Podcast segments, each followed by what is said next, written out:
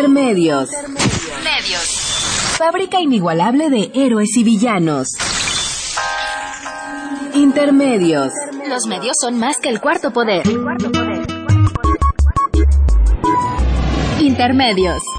Con Tania Rodríguez y Juan Manuel Valero.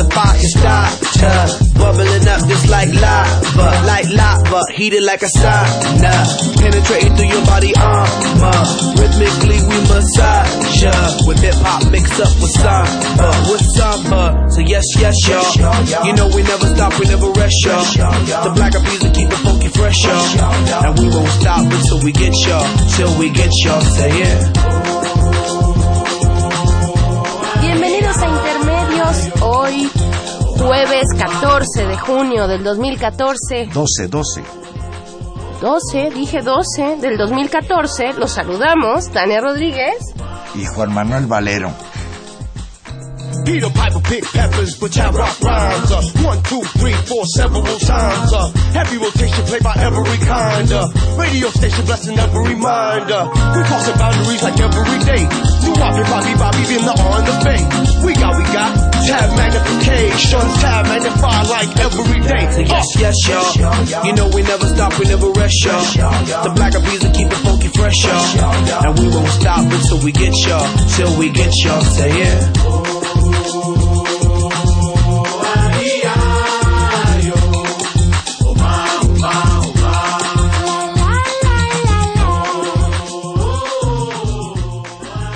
Pues bienvenidos a Intermedios en este jueves 12 de junio de 2014. Yo ya me salté al 14, Valero, pero ¿será por la confusión del año o porque ya quiero que este día acabe? Este programa, este programa se llama Intermedios y pues de alguna manera tenemos que hacernos eco, eco crítico de lo que pasa en los medios y sin duda hoy el hecho mediático más importante es el que acaba de iniciarse hoy, la inauguración de la 20 edición del Campeonato Mundial de Fútbol que se celebra en Brasil. Cuando nosotros planeamos el programa, pues pensábamos que íbamos a hablar de la fiesta del fútbol, de la sociología del fútbol, que nos íbamos a alejar un poco de la corrupción. Y sin embargo, pues lo que presenciamos hoy en el estadio de Sao Paulo, donde se inauguró el Mundial, en el partido que significaron Brasil, el anfitrión, y Croacia, pues fue verdaderamente un arte de la corrupción. De la mano de un árbitro japonés, Brasil se impuso a Croacia por tres goles a uno, con lo cual viene a confirmarse un temor de quienes no sé por qué nos sigue gustando este jueguito de la pelotita, de que hay consigna de que Brasil sea campeón del Campeonato Mundial de Fútbol. Pero antes de este atraco, de este acuchillamiento al equipo croata, hubo una inauguración. ¿La viste, Tania? Sí, sí la vi y, y bueno, vale vale la pena discutir de estas cosas y ya sabemos que nos van a empezar a llamar diciéndonos que el fútbol no es lo, no es lo importante, pero vamos a tratar de justamente eh, pensar este pues este fenómeno mediático, este fenómeno social y este fenómeno político en todas sus dimensiones y ver los efectos. Aquí se ha discutido durante varias semanas el tema de la, de la coincidencia del Mundial con la discusión de las reformas energéticas. Vamos a ver hasta qué punto es cierto. Entonces vamos a estar platicando de eso hoy y para hacerlo tenemos el gusto de que esté aquí con nosotros el doctor Sergio Varela. Hola Sergio, buenas noches.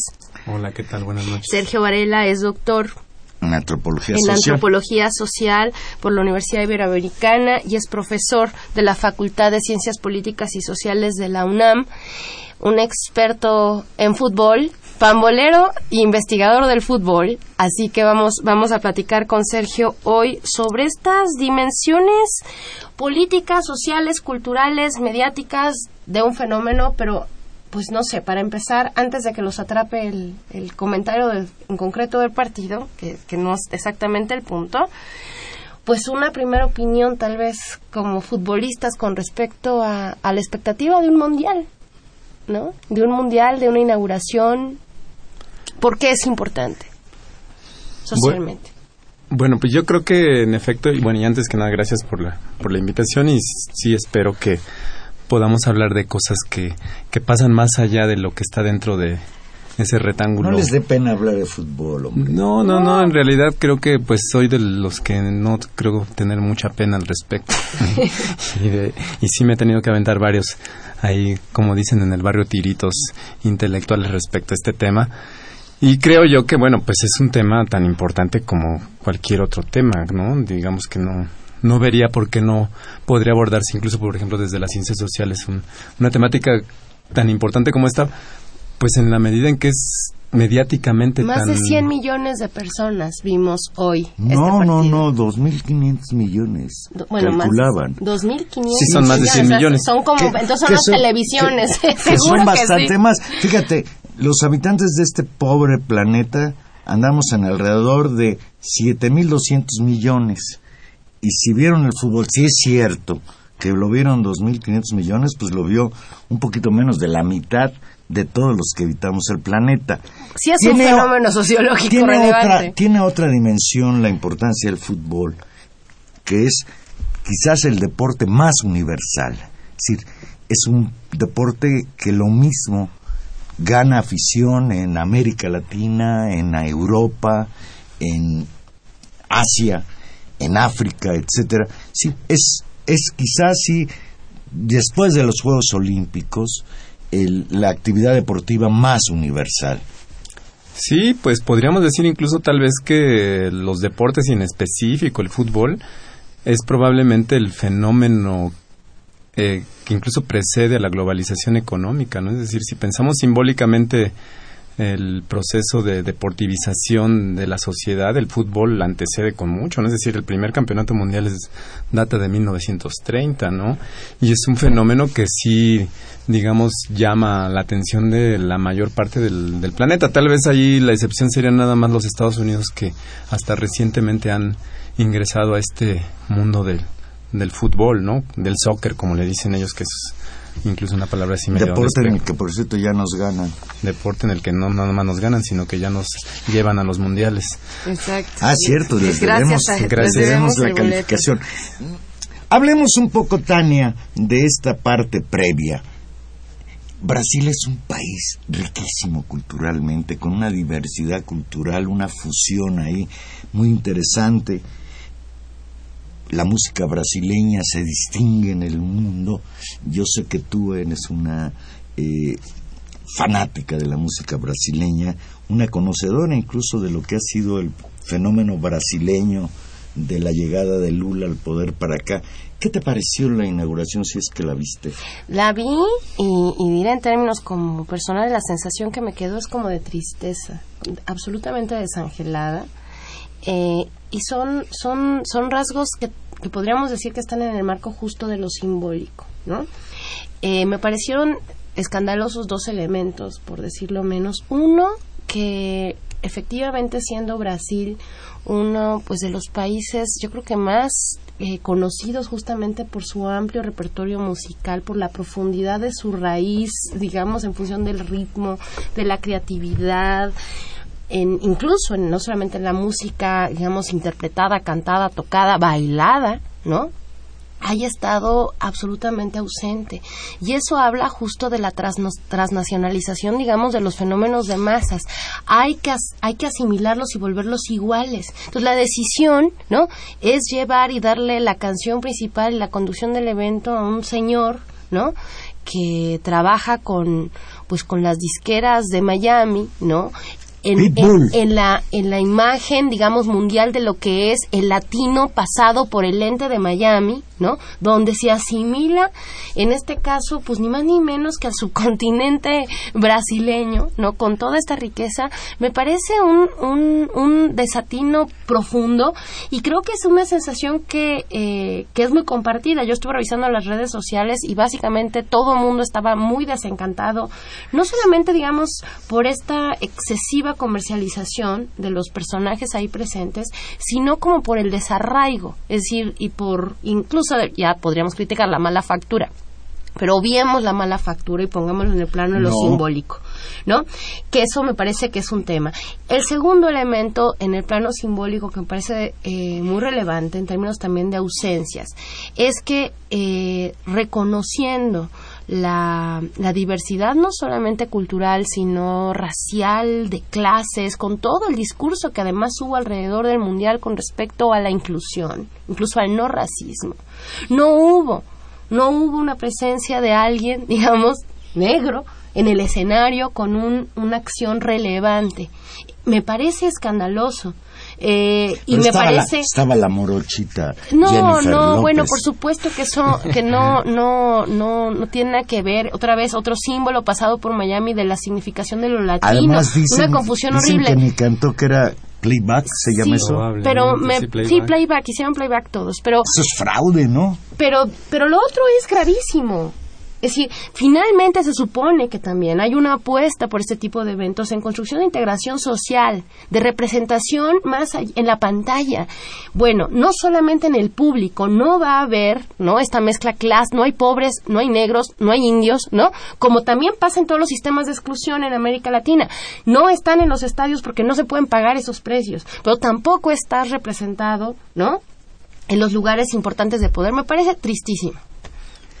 ¿Qué opinas de la tristeza de Tani? No, pues justificada, ¿no? me ha dado. No, pues es que sí es justificable. O sea, en efecto, lo que la FIFA está haciendo, en, y bueno, no solamente la FIFA, ¿no? Porque la FIFA tiene sus asociados. No, yo me imagino que la Coca-Cola y todas esa esas inauguración, ese, por ahí leí que parecía como este la celebración del Día de las Madres en alguna escuela con, con estos eventos. Yo creo que, que no es por ahí, pero otra ausencia, la ausencia incluso de la presidenta de Brasil, que estuvo literalmente escondida, en un palco, no hubo discursos, por fortuna quizás eso fue lo más afortunado de, del evento, pero la señora presidenta de Brasil Vilma Rousseff, que ahora pretende incluso reelegirse, le tuvo miedo. Le tuvo miedo a la no aceptación del público, a los chiflidos.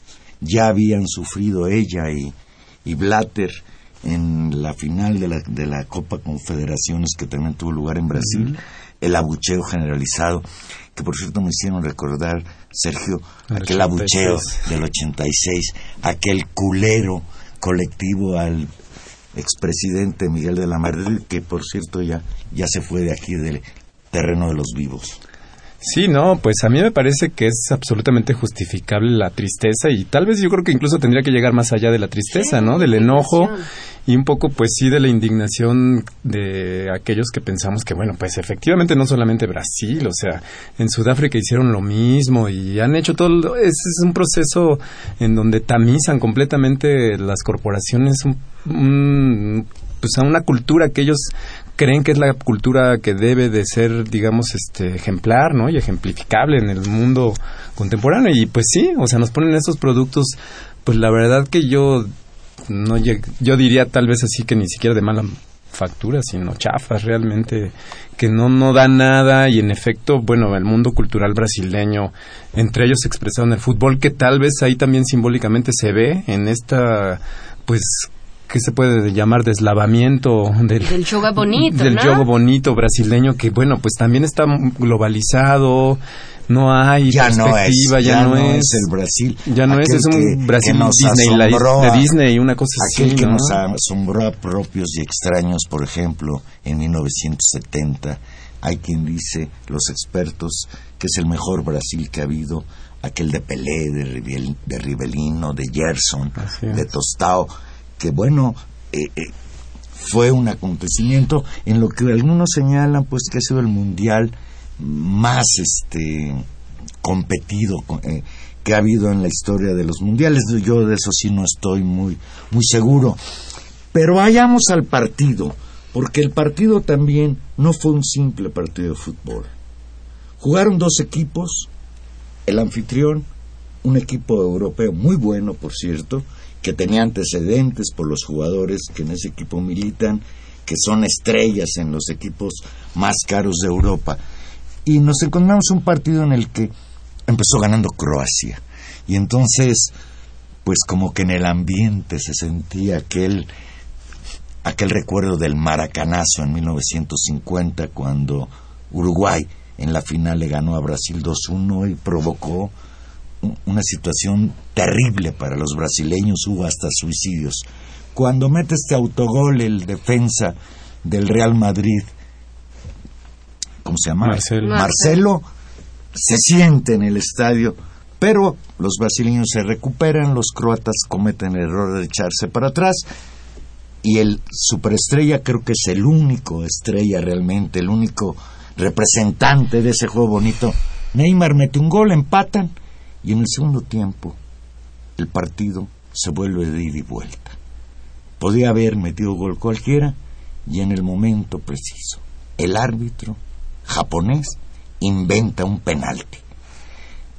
Dos y medio millones de televidentes vimos que fue un clavado del centro delantero brasileño, dos mil, 500 y ese árbitro no lo vio. Y yo me temo que no fue un error arbitral, sino que ese árbitro actuó por consigna. No podía Brasil perder o empatar en el juego inaugural, sobre todo por la situación de revuelta social que hay en torno a este mundial.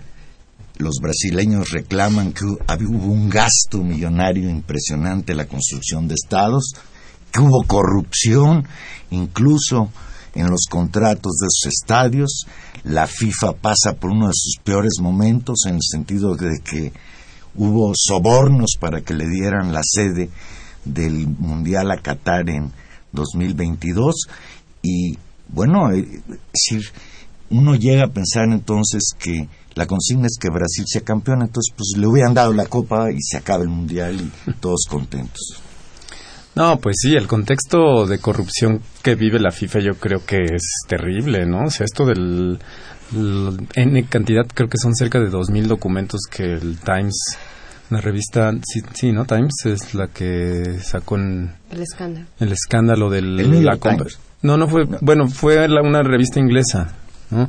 Que sacó todo este eh, asunto de la compra de Qatar, pero bueno, me imagino que eso pasó también con la, la misma situación de Brasil, o sea, ahí ya seguramente por ahí algún tipo de información que habla de que bueno, pues también la FIFA se dio ante Brasil por ciertas presiones y que esto pues nos habla de un nivel de corrupción precisamente de las instancias que organizan esto, ¿no? Y que va en todos los ámbitos, ¿no? Es decir, yo he más o menos seguido algunas de las cuestiones de la organización misma del torneo y pude, digamos, rastrear hasta cierto punto cómo la, los gobiernos, tanto nacionales, en este caso de- del- del gobierno nacional brasileño como los locales en las ciudades, se someten en una especie así como de cartas de intención a estilo de FMI a los designios de la FIFA para pues ceder en todo lo que la FIFA les plantea, ¿no? Y, y reitero, o sea, la FIFA asociada a una serie de compañías que son las que realmente manejan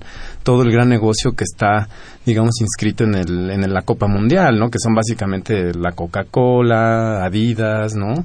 Y pues algunas este, otras empresas de gran tamaño que van a mover los hilos y evidentemente las televisoras, ¿no? Ahí yo creo que en ese sentido los derechos de transmisión de los partidos de, que, la FIFA tiene, de, ahí también la amplitud ya y la gran gama de campeonatos mundiales que hay en la actualidad, ¿no? Desde los jóvenes de, no sé, de menos de 16, de menos de 18, etcétera, etcétera, por, pasando por los femeniles, etcétera, son el gran negocio de la FIFA, ¿no? Evidentemente ahí es en donde uno puede entender que exista también pues 2.500 millones de personas tan interesadas en un proceso como este, ¿no? Y aquí vuelve a aparecer, y me parece sintomático esta, estos escándalos de corrupción asociados a la FIFA y la y digamos la manera en que se ha demostrado históricamente en cómo proceden manejando incluso resultados o favoreciendo ciertas cosas, es que estamos hablando de un gran negocio y me parece sintomático, digamos, eh, como como símbolo también de la forma en que se hacen negocios en el capitalismo global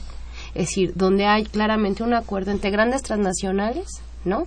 Organismos que aparentemente son neutros, pero que no lo son, como en este caso el, la FIFA, pero podría ser el Fondo Monetario Internacional, y sí que parecen descentrados y que parecen flotar en el espacio porque efectivamente juegan a ciertos intereses particulares de empresarios. Y la otra, a que no hay grandes negocios, no hay grandes ganancias sin acuerdo con las clases políticas locales. Y lo que estamos viendo aquí de nueva cuenta, como se vio en Sudáfrica, tú lo decías muy bien, como lo vimos en Rusia, en las Olimpiadas de invierno, que fueron escandalosas también, son los grandes acuerdos de estas transnacionales con los gobiernos, donde los gobiernos, ¿qué sacan? ¿Por qué no puede decir no sacan nada? Bueno, sacan, y digamos, a la, dicho a la Han González, a sobra, a sobra, que algo sobra. Son grandes momentos de corrupción y son grandes momentos también, digamos, de movimiento de dinero para algunos pocos, y de ahí, pues, el enojo en Brasil, Sergio.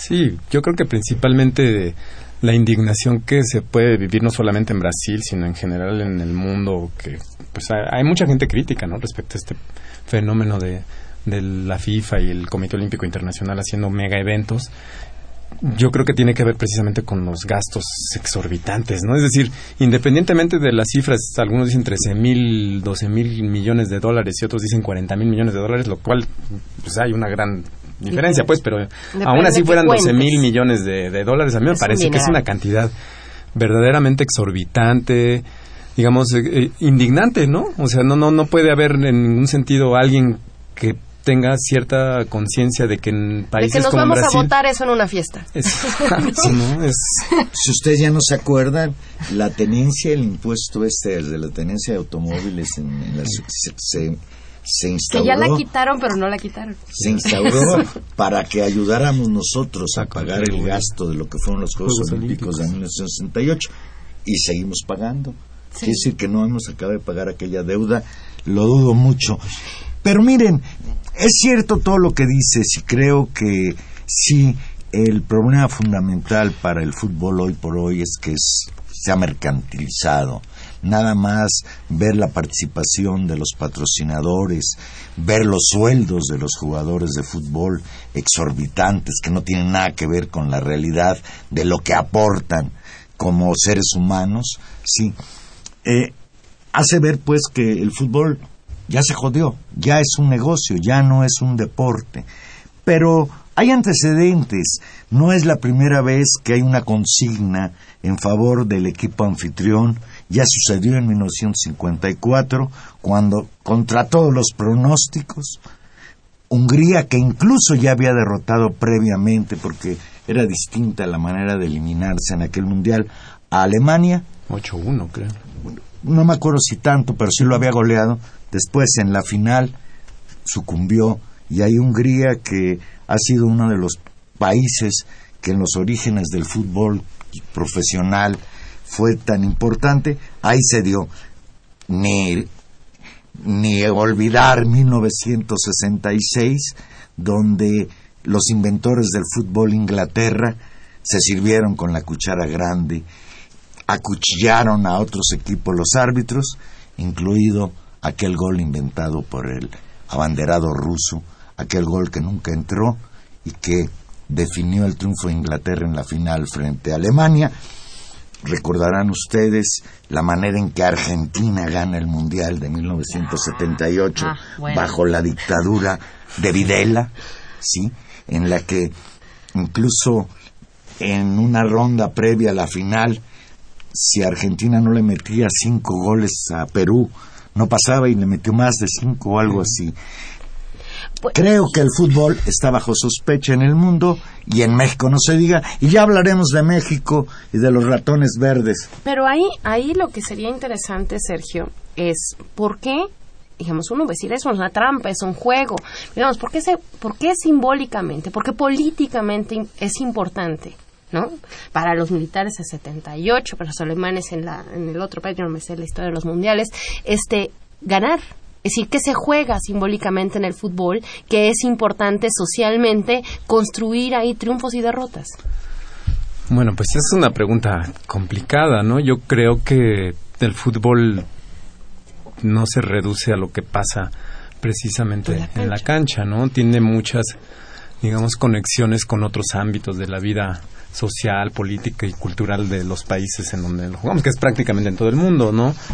Eh, un elemento yo creo que, que es importante reconocer es que el fútbol puede ser a veces como una metáfora, ¿no? De todas las, de todos los procesos mismos. Es decir, cuando los mexicanos o los brasileños hablamos de lo mal que puede llegar a jugar o lo bien que puede llegar en el caso mexicano muchísimas menos veces de lo que puede llegar a ser tal vez en el caso brasileño del equipo nacional, pues estamos hablando también de lo malo, lo bien que nos puede estar yendo socialmente y políticamente, ¿no? Es decir, cuando hablamos de la corrupción en el fútbol, estamos hablando de la corrupción en más, en un sentido más amplio, ¿no? Es decir, nos sirve de pretexto, es como una narrativa que, que tiene una lógica, ¿no? Que se conecta porque el fútbol forma parte de- también de todo lo que hay. O sea, cuando hablamos también de política, estamos hablando de una u otra manera también de fútbol y no solamente de fútbol, ¿no? Estamos hablando de arte, de muchas cosas. Es decir, que no hay, yo creo que dimensiones así eh, o límites entre lo que es lo deportivo y lo artístico, ni tampoco lo político, ni, ni lo cultural. Yo creo que todos estos fenómenos de una u otra manera están evidentemente interconectados y que yo pienso que, bueno, pues gracias a la importancia que tiene mediáticamente un deporte como el fútbol, pues es que mucha gente habla al respecto, pero creo yo que no solamente habla de fútbol cuando habla de fútbol. ¿no? Claro. hace política hablando de fútbol. Vamos a hacer una pequeña pausa. Recuerde que estamos en vivo. Usted se puede comunicar con nosotros al 5536 8989 a reclamarnos por estar hablando de fútbol. Y aquí regresamos también, Lada sin costo 01850 52 688.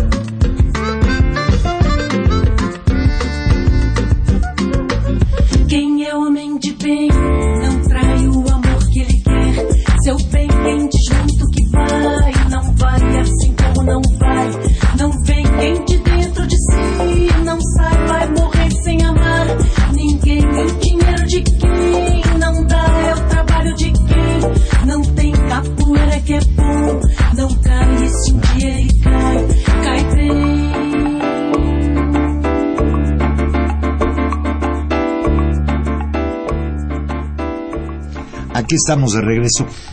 Tania, yo escucho que hay protestas en Brasil, ya más o menos hemos hablado de algunas causas. Sin embargo, pareciera esto ir en contra de lo que representó ese cambio sustancial que ha habido en Brasil con la llegada al poder del Partido de los Trabajadores con Lula, que estuvo dos periodos, que como una aceptación de su gobierno, esto permitió que lo sucediera en la presidencia de la República Brasileña a Vilma Rousseff, que ahora está terminando su primer periodo y de acuerdo a la legislación se está planteando la posibilidad de reelegirse. Sergio Tania, realmente la situación de Brasil es tan angustiante que por eso hay este tipo de protestas sociales. Los brasileños viven mal. Pues es difícil, yo creo que hacer un balance así tal cual de si viven mal o no viven mal. Yo pienso que evi- evidentemente hubo mejoría en muchos aspectos en- desde que ganó eh, Lula eh, la primera presidencia para acá, ¿no? Y, o sea, llevan tres periodos prácticamente. Y yo pienso que económicamente han mejorado, ¿no? Brasil pues, ha sido reconocido que, que ha crecido fuertemente, aunque ha- se ha desacelerado también económicamente en los últimos tres años, ¿no? La economía brasileña. Y que yo creo que sí se ha combatido con todos estos programas de asistencia social muchos de los problemas fuertes en, en- en Brasil, ¿no? Pero en esa dirección. Incluso me acuerdo que los priistas y los panistas cuando impulsaban la reforma energética en México Ponían el ejemplo. ponían a Petrobras y a, Como un y a la manera de abordar el trampa. a Brasil. No, pero ahora ahora pues, hablamos de las comparaciones Sí. entre Brasil y México para que Pero pienso yo que, bueno, también la gente, en gen- yo pienso que la, la- la mayor parte, yo creo que de la gente, y no sé si haya un sondeo de, de ese tipo en Brasil, lo desconozco con certeza, yo creo que la mayoría sí debe de estar, si no enojado, por lo menos indignado, descontento del gasto que se hizo para el Mundial, Sí, yo del- de, la cantidad. Que hace, hace algunos años, cuando, cuando se decidió, el 78% de la gente estaba muy contenta que tuviera el mundial y ahora está como en el 46, 48. ¿no? la mayoría está en contra. Sí. A pesar de que al mismo tiempo supongo que muchos de los brasileños deben de estar a favor de que en alguna medida, bueno, Brasil haya sido escogida como sede, pero yo creo que están más en contra de los gastos desorbitantes que se hicieron y que se, sa- que- y que se van a seguir haciendo. Ese es el problema, porque vienen las Olimpiadas en Río y se habla de que, bueno, eso va a ser verdaderamente un- de En dos años. En dos años, ¿no? Entonces, en esa medida yo pienso que sí hay una percepción desfavorable a este tipo de eventos en los países como los de nosotros, ¿no? Es decir, México, Brasil, etcétera.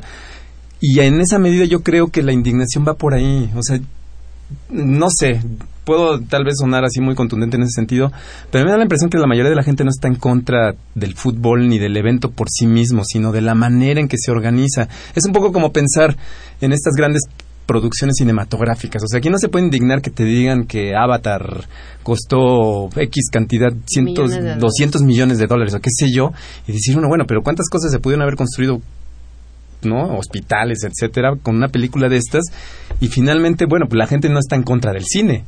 Finalmente uno podría estar en contra de que se gaste tanto dinero en un, digamos, eh, proceso como este, ¿no? Y la diferencia aquí es que quien está gastando el dinero es el gobierno brasileño, no un productor privado que puede hacer lo que quiera con su dinero. Yo creo que ese es, ese es parte del problema y parte, digamos, de mi, de mi saudade con respecto al, al programa de, al- a la inauguración del día de hoy.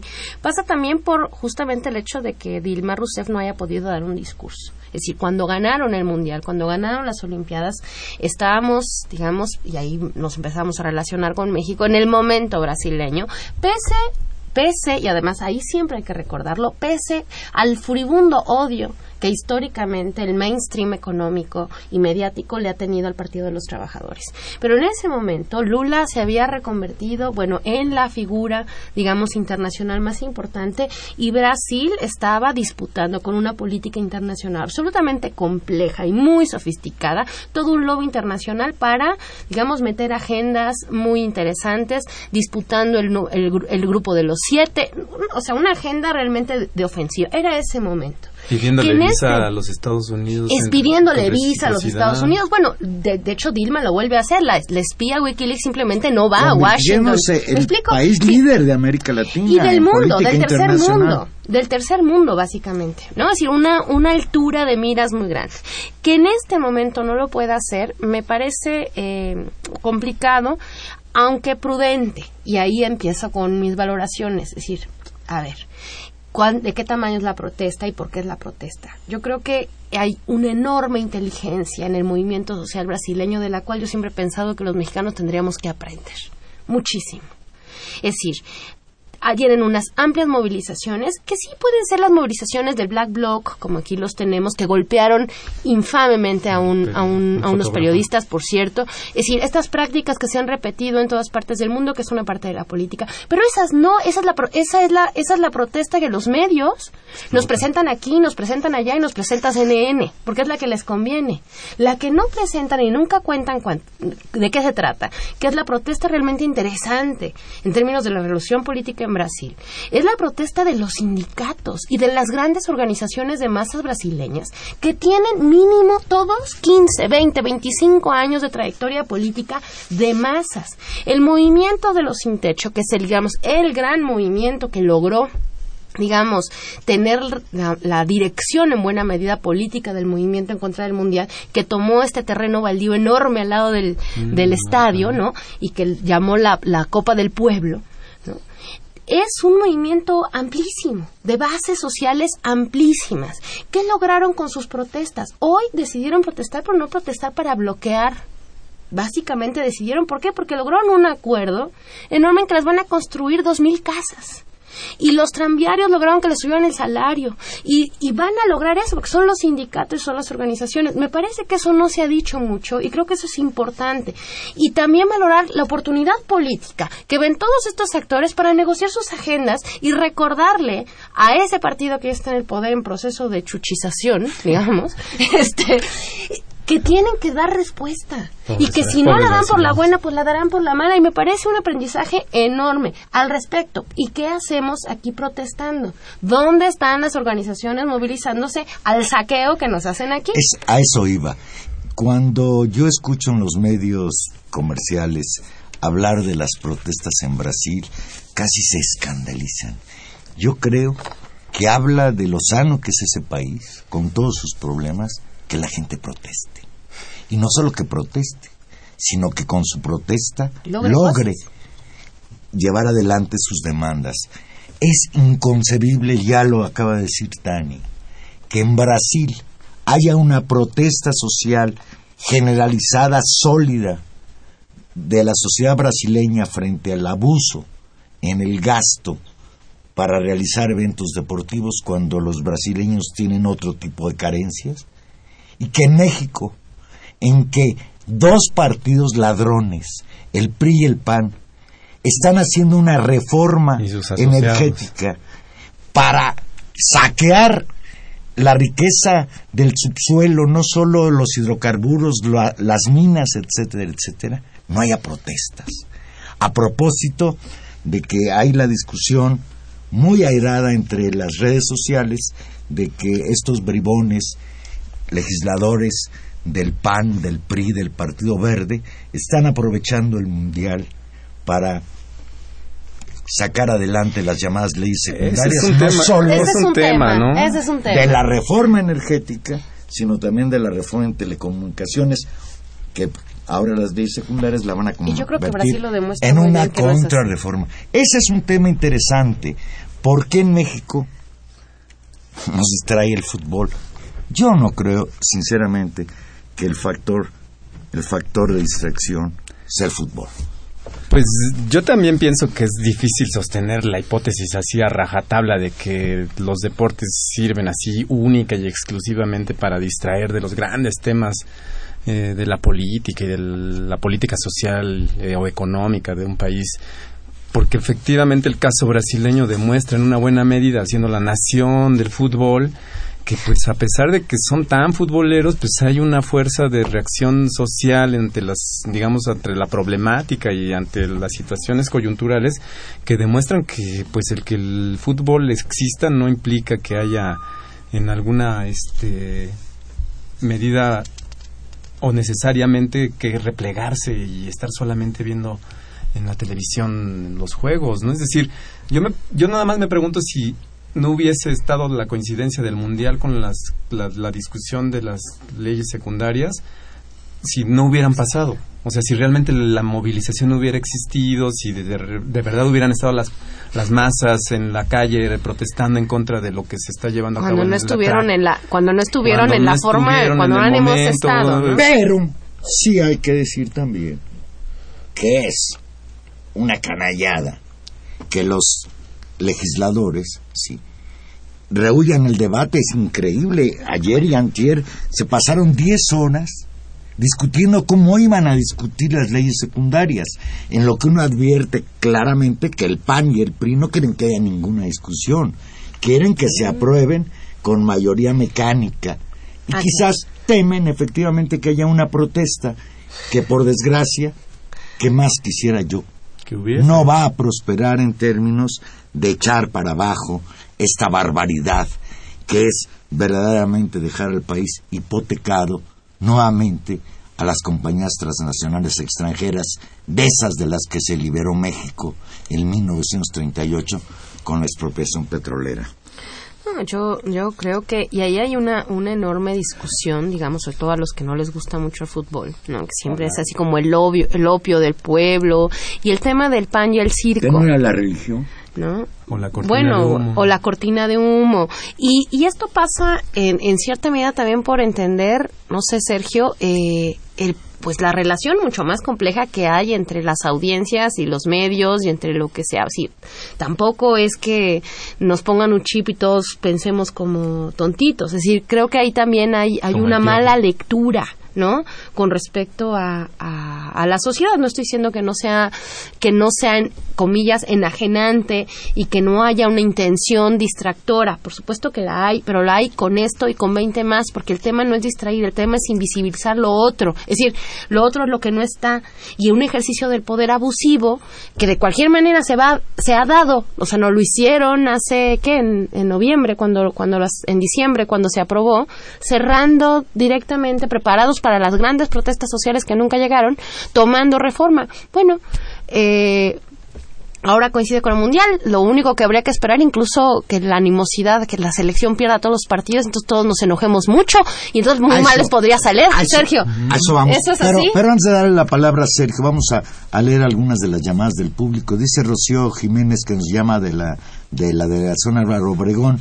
Gracias, Rocío. Dice, jueves a jueves escucho su programa y ahora me decepcionaron por hablar de la droga del fútbol que tiene idiotizado al país en lugar de hablar de la entrega de nuestro petróleo. Ya estamos hablando de eso, Rocío. Sí, además las cosas van relacionadas. Dice Manuel Munguía de Iztapalapa, Paula Manuel dice, muy distante de lo que representa el fútbol, se ha convertido en un negocio estupidizante, conveniente para la manipu- manipulación masiva que se hace a 7 mil millones de seres humanos, mientras México, la clase política, se prepara para el saqueo más brutal desde Iturbide, Santana o Porfirio Díaz y que esconde la crisis mundial del neoliberalismo. Dice Rosa Ballesteros, no es posible que un canal serio como el 11, en lugar de hablar de cosas importantes, nos pasan biografías de jugadores. No somos idiotas, nosotros no Yo- somos el canal 11. No, bueno, pero sobre eso, Sergio, porque creo que podríamos articularlo con lo que estamos diciendo. Es decir, hay todo un tema, digamos, de una posición muy, muy dura, ¿no? El, el fútbol enajena, ¿no? Nos miente, nos manipula. Diríamos que ahí ten- hay sus mediaciones. La otra sería, ¿por qué lo logra hacer? Muy bien, aceptemos que lo hace. Pero no ¿Por- es el fútbol. ¿Por qué lo hace? ¿Por qué lo hace? No, es que es el fútbol, porque sí, sí lo logra hacer.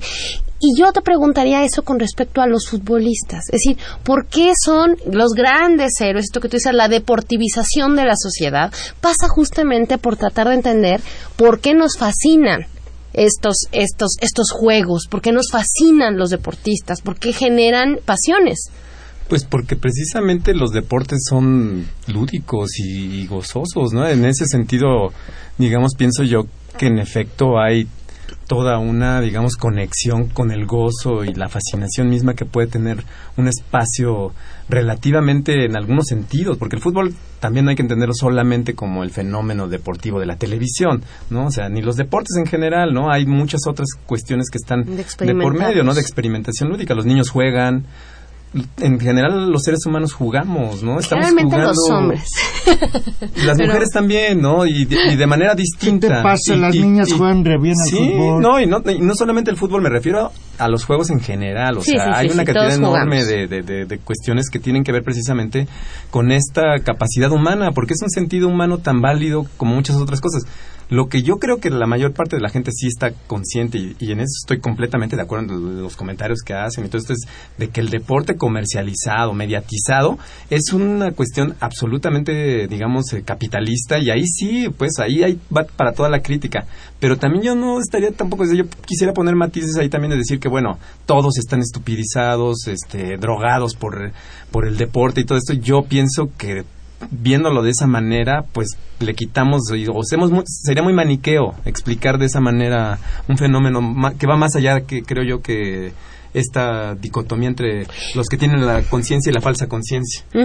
Está, estamos a 10 minutos de terminar y yo no quisiera que nos fuéramos sin preguntarte, Sergio, sin comentar contigo el fútbol mexicano.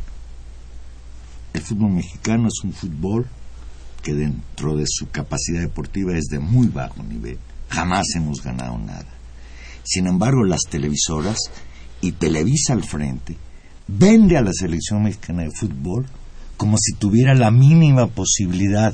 Hoy escuchaba yo al señor entrenador de la selección mexicana de fútbol, el Piojo Herrera, decir que México tiene posibilidad de ser campeón del mundo. Claro, la pregunta, la pregunta ahí es ¿Quién, ¿por qué? quién No. convirtió al Piojo en el super Piojo? ¿Qué ha hecho ese señor? Ganarle a Nueva Zelanda. Nueva Zelanda es un equipo de tercera dentro del, del- de los equipos de fútbol. ¿Por qué los mexicanos tenemos tan ferviente fe en el fútbol si nunca hemos ganado nada ni, ni estamos cerca de hacerlo? Ya veremos mañana cómo le va con Camerún. Bueno, pues tenemos empresas tan perversas y tan malas que hacen productos como el pan que consumimos en El la Bimbo. tienda, el bimbo, como un equipo de fútbol tan malo que Una pues de entrada se anuncian mala. ese tipo de, de- de- de cosas en sus playeras, ¿no? Es decir, yo creo que la manufactura mexicana dejó de tener una calidad y el fútbol mexicano nunca lo ha tenido y creo que va en concordancia, ¿no? Es decir, tenemos una industria también cultural y del ocio y del gozo, ¿no? Tan mala que bueno, que nos dan como resultado también toda la secuela, por ejemplo, hablando de otros terrenos culturales como del cine mexicano tan decaído, tan mal hecho y digamos que en ese sentido yo creo que el fútbol mexicano es precisamente parte de toda esta, digamos, situación tan decadente en términos culturales y, y digamos, del- de, la pro- de la propia producción, ¿no? Que, que, que creo que incluso la, la misma industria cultural mexicana nos ofrece, pues, estos productos tan tan malos, ¿no? A mí, ¿sabes, ¿sabes qué me da también con, con esta deportivización de la sociedad y con esta esto que dice Valero de por qué querer ganar cuando siempre pierde, ¿no? Yo creo que la razón la fascinación, digamos, política que viene ahí como de pulsión política de esta, es porque justamente nunca ganamos, porque nunca ganamos en nada. Entonces se quiere ganar. Y, y el fútbol y el deporte, de pronto, ¿no? Da la, se construye en el imaginario en que son 11 señores de un lugar, 11 señores, una pelota, ¿no? Y entonces cualquiera puede ganar. Cuando en la vida social eso no pasa, porque en la vida social no es así. En la vida social hay absolutamente, estamos totalmente determinados por el lugar en que nacimos, el color de nuestra piel, ¿no? Entonces, esta ilusión de poder ganar. Y me parece que desde ahí también tal fascinación por los futbolistas. Porque además, estás poniendo el ejemplo del piojo, pero hoy que veía a este muchachito Neymar, ¿no? Pues uno no puede más que conmoverse, ¿no? De ver, es decir, eh, eh, él representa miles y miles y miles Pero de él es un millones. jugadorazo. de miles de millones, ¿no? Pero ese no es el punto. El de punto un de un sector popular, popular. que lo logró y un poco el piojo igual, ¿sabes? Es decir, eso es lo que El pasa. Piojo era bastante malo. No, pero de es- de eso no estamos hablando. Era un defensa muy cochino. Tienen la representación efectivamente del ascenso social, de la movilidad social Por también. eso vende. Que eso pues sí genera evidentemente. O sea mucha gente podrá estar en contra de en efecto de los deportes y en específico del fútbol pero esto sucede en Estados Unidos en Europa en todos lados es decir por ejemplo los basquetbolistas cómo le hacen Claro. cómo llegan Los ¿no? jóvenes, Los jóvenes. claro, los jóvenes negros en Estados Unidos consideran que un mecanismo para obtener una beca y comillas triunfar es eso. Es decir, ¿cuál es la ventaja de un futbolista que tiene novias muy guapas, que compra muchas cosas, que gana mucho dinero y socialmente eso es una fascinación? Claro Ahora que a las empresas y al sistema le interesa vendernos el Ahora, es imaginario de que eventualmente también, ese es un problema ganamos. también y que desde la sociología se ha abordado muchísimo de que es una construcción absolutamente masculina Claro. y que hay que criticar y evidentemente es una construcción hasta macha, pues. No, O sea, machista. machista y excluye Por eso te digo, muy masculinizado el deporte masculinizado, también. Súper, es, es uno de los cotos de la masculinidad Claro. todavía, junto con la política tal vez, ¿no? Que son precisamente metafóricas en ese sentido, nos hablan de este mundo. Por eso es importante hasta cierto punto echarle una mirada crítica y no solamente decir, no, pues eso es el opio del pueblo y dice, pues sí, pero ¿por qué? Hay ¿Por que qué explicarse un vende? poco por qué vende, cómo funciona ¿Qué todo ese valores hay detrás? ¿no? A mí, a mí eso último que dijiste me, me parece muy bien, es decir, el, el fútbol y la política se parecen.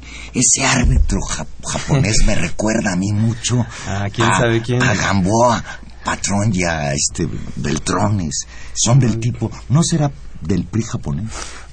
Probablemente No, sí. lo haber mismo dice, haya sido como haya sido. Dice, dice Lucrecia Espinosa, que nos llama de aquí, de la Benito Juárez, dice, por lo menos la mitad de Brasil que vive en la miseria no puede comer goles. No sé, no estoy tan seguro que sea la mitad de Brasil, pero sí hay una población No, muy pobre en Brasil. enorme, enorme. Ahora, hay que decir que en los últimos 10 años se ha vivido un proceso de salida de alrededor de unos 15 millones de personas de la pobreza, algo verdaderamente notable, ¿no? Y de aumento no solamente, que eso sería lo importante, porque aquí ha habido pronazol toda la vida, de aumento a los salarios. mira, No, a los si me salarios. dejan decir, pensemos Claro. en la película El pianista. O sea, el Claro. pianista cuando está precisamente muriéndose de hambre y encuentra el piano en la casa, en, en esta zona derruida completamente, Claro. come y toca el piano, es decir, la experiencia efectivamente de lo lúdico y del gozo, pers- o sea, También está. va más allá es- que es- evidentemente también, bueno, la gente tiene que comer, pero no nada más comiendo se desarrolla lo humano, ¿no? Esa es una imagen muy bonita. Dice Lorenzo Márquez de Benito Juárez también, los señores tienen razón. Yo como no le pido al gobierno favores, no quiero nada de ellos. Que se traguen el dinero que quieran. Lorenzo dice eso. Lourdes de Cuauhtémoc dice que nos pregunta que si a nosotros nos van a poner tele en nuestros trabajos para ver el mundial, ya que en todos lados van a poner pantallas para trabajadores y que vean el acto patriótico de mañana. Me, me imagino que es el partido México-Camerún a las 11 de la mañana. Yo lo único que podría decir al respecto es que me parece demagógico que te digan que vayas a trabajar y te pongan la tele, pues mejor que te den el día y nos quitamos de ese es de simulaciones, Sí, sí. porque ese es uno de los gravísimos Bueno, en Brasil problemas se proclamó la ley de la Copa del Mundo para precisamente si hay un momento determinado, por ejemplo, que Brasil pase a la siguiente fase y va a haber una nueva sede, el propio Estado pueda declarar que ese día sea de asueto. Bueno, pues sí. Bueno, es, es un problema logístico casi, ¿no? En Brasil es casi un problema logístico.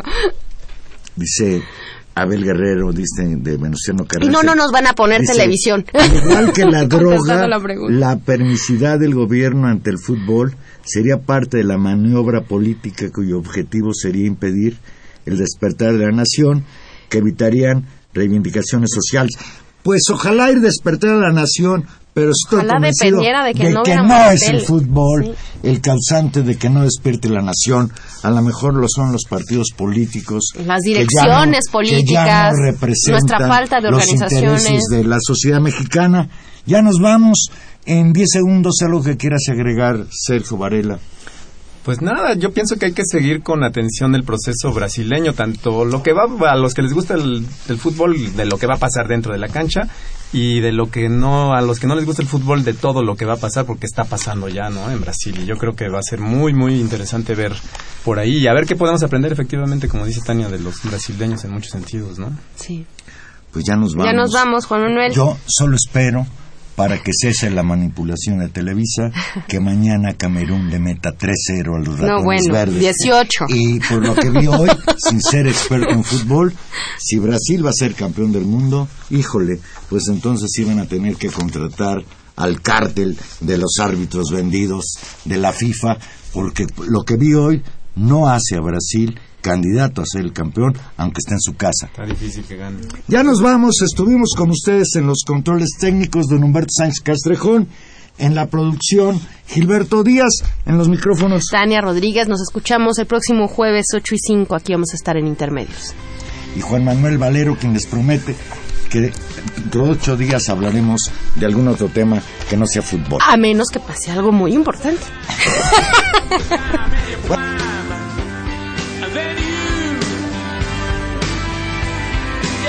car, send me where now you're bound to fall. They thought that they were just uh, kidding you. You used to laugh about everybody that was hanging out, and now you don't